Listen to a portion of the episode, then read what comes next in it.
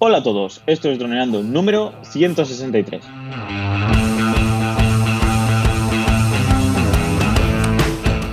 Bienvenidos a este miércoles 5 de junio al podcast de temática dron, en el que aprenderás a ganar dinero con tu dron. En el programa de hoy vamos a hablar sobre preguntas y propuestas. Pero antes recuerda que nos puedes contactar por Facebook, YouTube y vía web en droneando.info. Como siempre, estamos Caetano Solano, especialista en drones, y yo, Dani Dura, especialista web y en proyectos digitales. Hola, Calle, ¿cómo estás? Hola amigos, muy bien, eh, preparado para más preguntas, ya tenía ganas después de un tiempo sin hacerlas, ya tenía ganas de que nos enviarais vuestras dudas que nos ayudan a mejorar un montón. Así que nada, tenemos como siempre concentradas, muy buenas y que además que nos van a dar mm, pie para mucho contenido. Así que cuando quieras Dani, dispara porque tenemos trabajo. Así vamos. El primero, Albert Oratz. Buenos días, os escucho todos los días desde la oficina y tengo que decir que estáis haciendo un, gran trabajo. Vuestros podcasts me están ayudando mucho. Os animo a seguir así. Tengo unas preguntas para vosotros. Ahora mismo soy autónomo. Cuento con un Mavic Pro desde hace un año, un año y medio, y me estoy planteando si sacarme el curso de pilotaje.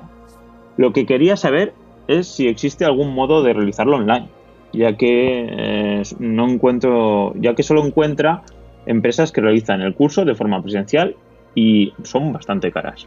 Ya.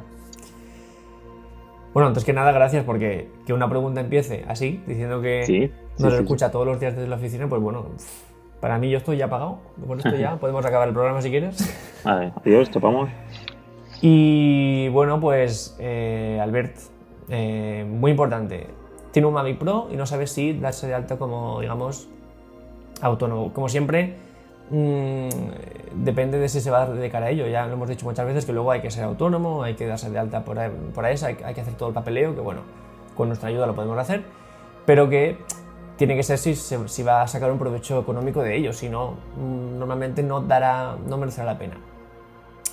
Respecto a que no encuentra lugar, lugares donde realizar el curso online, pues no sé, Dani, ¿quieres que, ¿quieres que contemos ya nuestra noticia?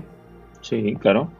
Pues bueno, eh, nuestra intención es que cuando tengamos 500 suscriptores en YouTube, o 1000, ahora mismo no me acuerdo, entre 500 y 1000, era hacer un membership site eh, en el cual impartir eh, clases de pilotaje online y todo el proceso de cómo darse de alta, bueno, darse de alta no, quiero decir, ser piloto profesional, quiero decir, certificado por AESA. Entonces, esa es nuestra intención, estamos haciendo el temario Así que si estás suscrito a YouTube o nos escuchas en podcast, eh, antes o después, eh, te lo comentaremos por el podcast para que puedas verlo. Y nada, esa es la idea. La intención era empezar con el membership eh, una vez tengamos esa, barrera de 500 o 1000, pero lo que hemos decidido es que vamos a lanzarlo ya con el material mm, inicial que tengamos y a un precio diferente, es decir, a un precio menos reducido. Entonces, esto lo vinculamos con la pregunta y bueno, pues nosotros vamos a empezar ahí a volcar todo nuestro conocimiento para que eh, todo el mundo que quiera se pueda formar como piloto, es decir, eh, aprender técnicas de vuelo, mejorar eh, planos, movimientos, edición de imagen, cómo hacer tu web, todo para poder ganar dinero con tu drone. Entonces, respecto a la pregunta, es cierto que no hay muchas empresas, bueno, no hay empresas que lo hagan todo online, porque al fin y al cabo siempre se necesita que el examen sea presencial.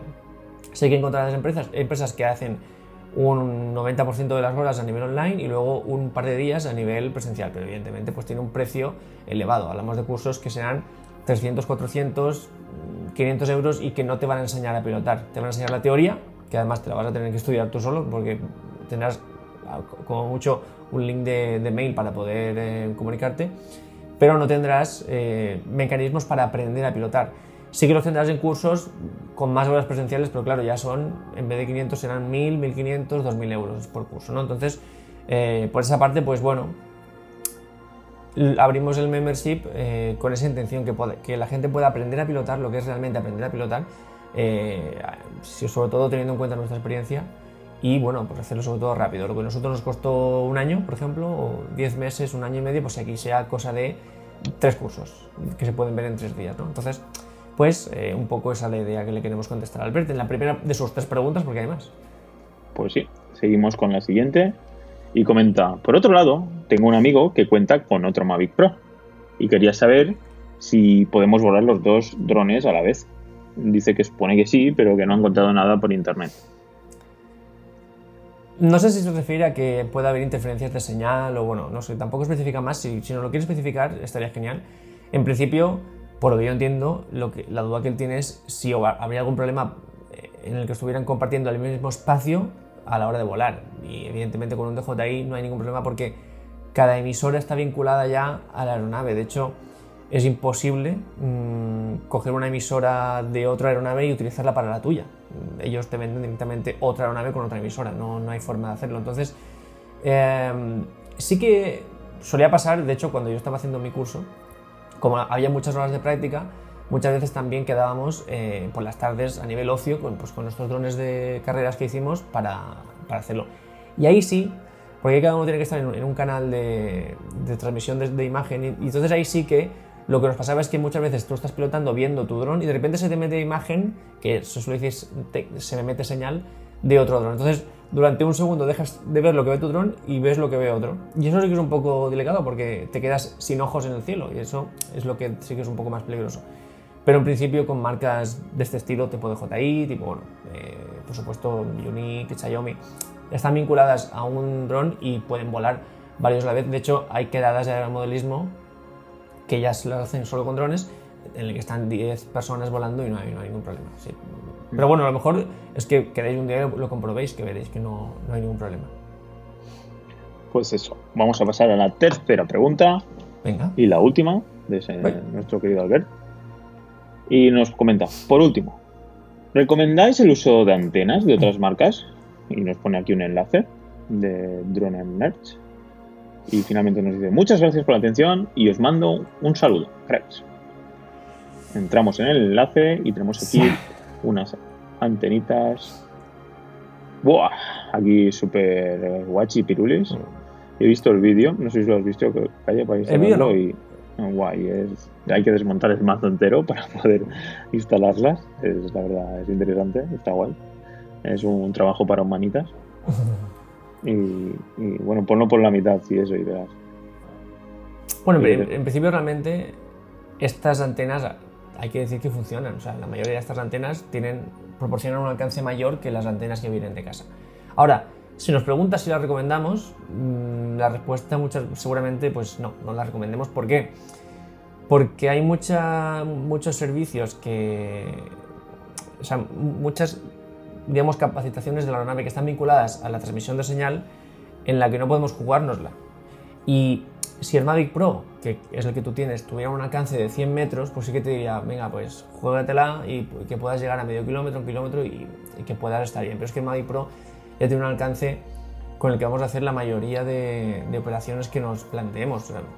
no se me ocurre ningún trabajo en el que tengamos que operar en lugar de a 3 kilómetros a 7, porque además que no vamos a tener ni la capacidad de reacción ni el tiempo de reacción necesarios en el momento en el que ocurra algo. Entonces, no lo vamos a recomendar. Eh, ya te digo, con lo que trae el Mavic Pro de casa ya tienes de sobra para hacer cualquier trabajo, porque además te estás planteando eh, hacer el curso.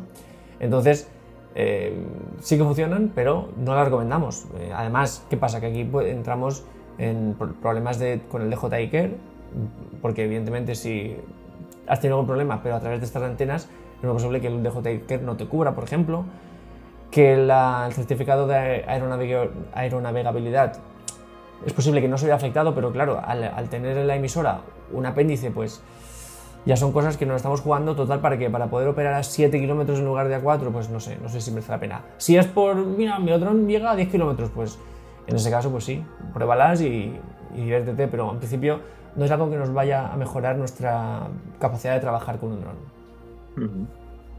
Otra cosa es que utilice el dron para otras cosas, que no nos quiera decir aquí. y bueno, pues, pues, ya nos comentas, Alberto, cómo, Albert, cómo quedas. Y nada, muchísimas gracias por tus comentarios y por, tu, por tus agradecimientos y así mola, así mola hacer esto. Sí. Con ese tipo de comentarios. Así que pasamos en el último comentario de Mario porque por hoy ya llevamos creo que nueve minutos o así, aunque no lo veo porque está al revés. Sí, diez minutos, diez minutos. Hola, buenas noches. Primero, felicitaros por vuestros vídeos. ¿Has visto? Todos nos felicitan. Segundo, ¿podríais hablar de los vuelos de prueba que se solicitan para darse de alta como operador de drones? ¿En qué consisten? Muchas gracias. Pues mira, yo fui Mario, porque es el que nos hace la pregunta, yo fui Mario eh, hace algún tiempo, es decir, yo fui una persona muy apurada por los vuelos de prueba, que no sabía cómo, cómo enfocarlos, cómo coger todo por los cuernos, y fui haciendo todo el papeleo, todo, todo, el papeleo de, para ser operador de, drones, todo menos ese, porque era lo que, lo que decía, es que no sé por dónde empezar, no sé ni cómo se hacen, entonces hice todo pensándome que esto era lo más complicado. Y una vez llegué y averigué lo que había que hacer, mm, respiré porque dije, madre mía, si es que es casi lo más fácil que tenemos como, como operadores, ¿no? Entonces, eh, bueno, ¿qué podemos hacer con Mario? ¿Qué le podemos recomendar? Pues en el, en el episodio 115 eh, ya tratamos el tema, ¿no? O bueno. Sí, sí, sí, sí. Y, y, nada, pues sería interesante que se pasara por el podcast porque aquí aún no había YouTube, quiero recordar. No. Entonces en nuestra web en, pondremos el enlace, tanto en YouTube como en el podcast, y ahí lo podrá ver, ¿no? Sí, realmente lo que hablamos en ese programa es un poco mi experiencia que tuve a la hora de, a través de muchos mails con AESA, al final me, me pude entender.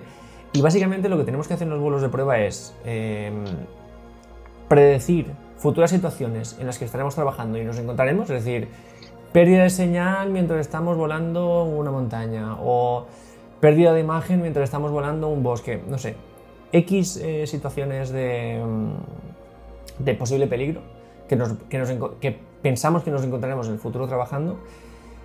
A eso ponerle una, escala de peligrosidad y, frecuencia que ya comentamos en, ese programa, pero que bueno, que igualmente a esa la, la comparte, para decir, esto con un dron sin ninguna ventaja técnica, que es lo que ellos quieren que hagas. Es decir, tú tienes que empezar a, pensar en esa, en esa mm, operación sin tener en cuenta que tu dron tiene GPS, tiene sensores. No, tú tienes que pensar que tu dron es cuatro palos y cuatro hélices, sin nada más.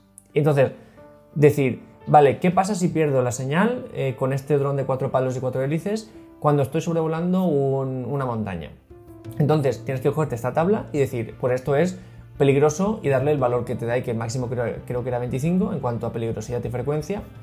Em, y entonces decir, vale, pues esto es 25. ¿Qué cosas puedo hacer para que este 25 sea un número menor? Entonces dices, vale, mi dron tiene GPS. Mi dron tiene eh, sensores de evitar obstáculos. Mi dron tiene seguridad doble para no perder señal. Mi dron tiene vuelta a casa automática cuando pierde señal. Entonces empiezas a añadirle todos estos sistemas de seguridad y aparte eh, procedimientos operacionales que tú puedes añadir, es decir, pues no estar más, si, digamos, si el alcance de mi dron es 2 kilómetros, pues hacer esta operación a medio kilómetro del dron para tener esa potencia de señal adecuada, ¿no? Entonces, una mezcla de las capacidades técnicas de tu dron de seguridad con procedimientos operacionales que tú puedes añadir a la operación para conseguir que ese número 25, que no te recomiendan que hagas la operación con ese número, pase a ser un número 10 y entonces sea una operación segura, ¿vale? Entonces, eh, le recomendamos que se pase, bueno, dejaremos el link para que se pase por ese podcast, igualmente, en la app de, en la, no, en la web de AESA, eh, tendremos aquí esa matriz con la peligrosidad, de la, frecuencia y tal, y bueno, pues eh, igualmente en, una de las claves que tendremos en este membership site que vamos a abrir es que ahí pondremos toda la documentación necesaria para ser piloto de drones, para que la cojáis, para que la estudiéis, para que hagáis con ella lo que queráis. Así que, pues eh, también pensamos que es algo que yo, si lo hubiera tenido, pues me hubiera ahorrado muchos meses de trabajo y hubiera sido piloto mucho antes de lo que lo fui. Así que, Mario, por nuestra parte, esa es un poco la respuesta que te queremos dar.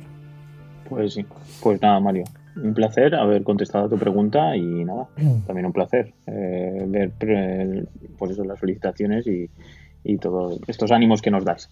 Así que nada, momento para despedirse, señor capitano. ¿Te toca? Pues chicos, ya lo sabéis, como siempre, si os gusta nuestro contenido, las preguntas que, contestamos y lo que solemos hablar en nuestro programa, pues como siempre, eh, tenéis nuestra web, droneando.info, y tenéis nuestro canal de YouTube, que es eh, Droneando, donde nos podéis dejar comentarios, me gustas, likes, dislikes, todo lo que queráis. que además nos encanta que lo hagáis, porque vuestros comentarios nos dan eh, contenido diario. Y nosotros estaremos súper encantados de estar aquí, como cada dos días, eh, contestando vuestras preguntas y creciendo juntos. ¿no? Así que nada, chicos, por mi parte un placer, gracias, un abrazo y nos escuchamos en el siguiente programa. Un saludo. Hasta luego.